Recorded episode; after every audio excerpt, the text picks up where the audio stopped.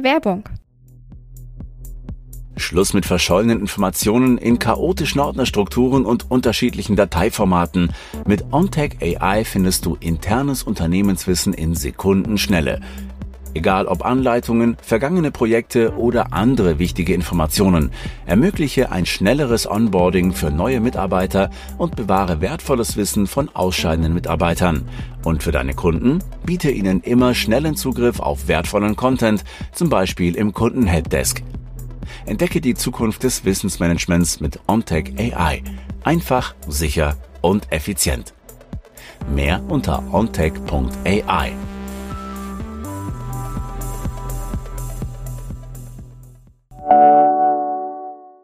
Werbung Ende. Herzlich willkommen zu T3N Weekly. Jeden Montagmorgen berichten wir über fünf Dinge, die zum Wochenstart wichtig sind. Diesmal geht es um Chefs, die Reue zeigen, einen nur bedingt nachhaltigen E-Commerce und empfehlenswerte Elektroautos. Außerdem die Frage, ob ChatGPT deine Mails schreiben darf und ForscherInnen, die aus Gehirnwellen einen Song rekonstruieren. Zu welchem Team gehörst du eigentlich? Homeoffice oder Büro? Früher war das ja eine reine Glaubensfrage. Die Pandemie mit Lockdowns und Homeoffice-Pflicht hat diesbezüglich in vielen Unternehmen zum Umdenken geführt. Jetzt gibt es hybride Modelle. Manche haben ihre Büros ganz gekündigt und arbeiten komplett remote und einige sind zum alten Status quo mit Präsenzpflicht zurückgekehrt manchmal auch zum Leidwesen der Angestellten, von denen viele das Homeoffice lieben gelernt haben. Wie die Chefs das sehen, erfährst du gleich hier. Alle Links zu den Artikeln auf t3n.de findest du wie immer in den Show Notes. Los geht's! Während der Corona-Pandemie hatten viele Unternehmen keine Wahl. Homeoffice wurde zur Norm. Nach der Pandemie haben viele Firmen ihre Angestellten zurück ins Büro beordert. Jetzt zeigt eine aktuelle Untersuchung, dass das vielleicht doch keine gute Idee war. Laut einer Befragung von 1000 Führungskräften aus den USA bereuen ganze 80 Prozent, dass sie ihre Angestellten zurückbeordert haben. Eine Speicherkarte in einem Schuhkarton, die Schreibtischlampe im Umzugskarton, vier bestellte Bücher aufgeteilt auf drei Sendungen. Wer online bestellt, weiß, dass Versandhändler ihre Ware nicht immer platzsparend und nachhaltig verpacken bzw. versenden. Dabei ist es für alle Beteiligten ärgerlich. Größere Verpackungen kosten mehr Geld, nehmen im Lieferprozess mehr Platz weg und sind in der Entsorgung aufwendiger. Händler wie Amazon und Co. sollten sich Nachhaltigkeit nicht nur in Reports auf die Fahnen schreiben, in denen groß auf Solaranlagen auf den Dächern von Logistikzentren hingewiesen wird. Nur wenn sie Ressourcen sinnvoll nutzen, wirken sie in ihren Bemühungen auch auf die Kundschaft glaubwürdig.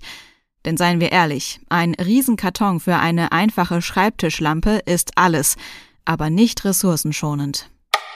Nach und nach gibt es immer mehr E-Autos auf dem deutschen Markt, aber welche Fahrzeuge lohnen sich wirklich? Die Frage beantwortet jetzt der ADAC. Der Autoclub empfiehlt im Kleinstwagensegment den Fiat 500e Cabrio Icon. Bei den Kleinwagen teilen sich Hyundai Kono Electric Spirit und Kia e-Soul den ersten Platz. Bei den E-Autos der unteren Mittelklasse sieht der ADAC den Volvo C40 Pure Electric Single Ultimate vorne. In der Mittelklasse teilen sich Skoda Enyaq Coupé RSIV, Skoda Enyaq RSIV, Hyundai Ioniq 6.2 WD und BMW iX3 die Spitzenposition.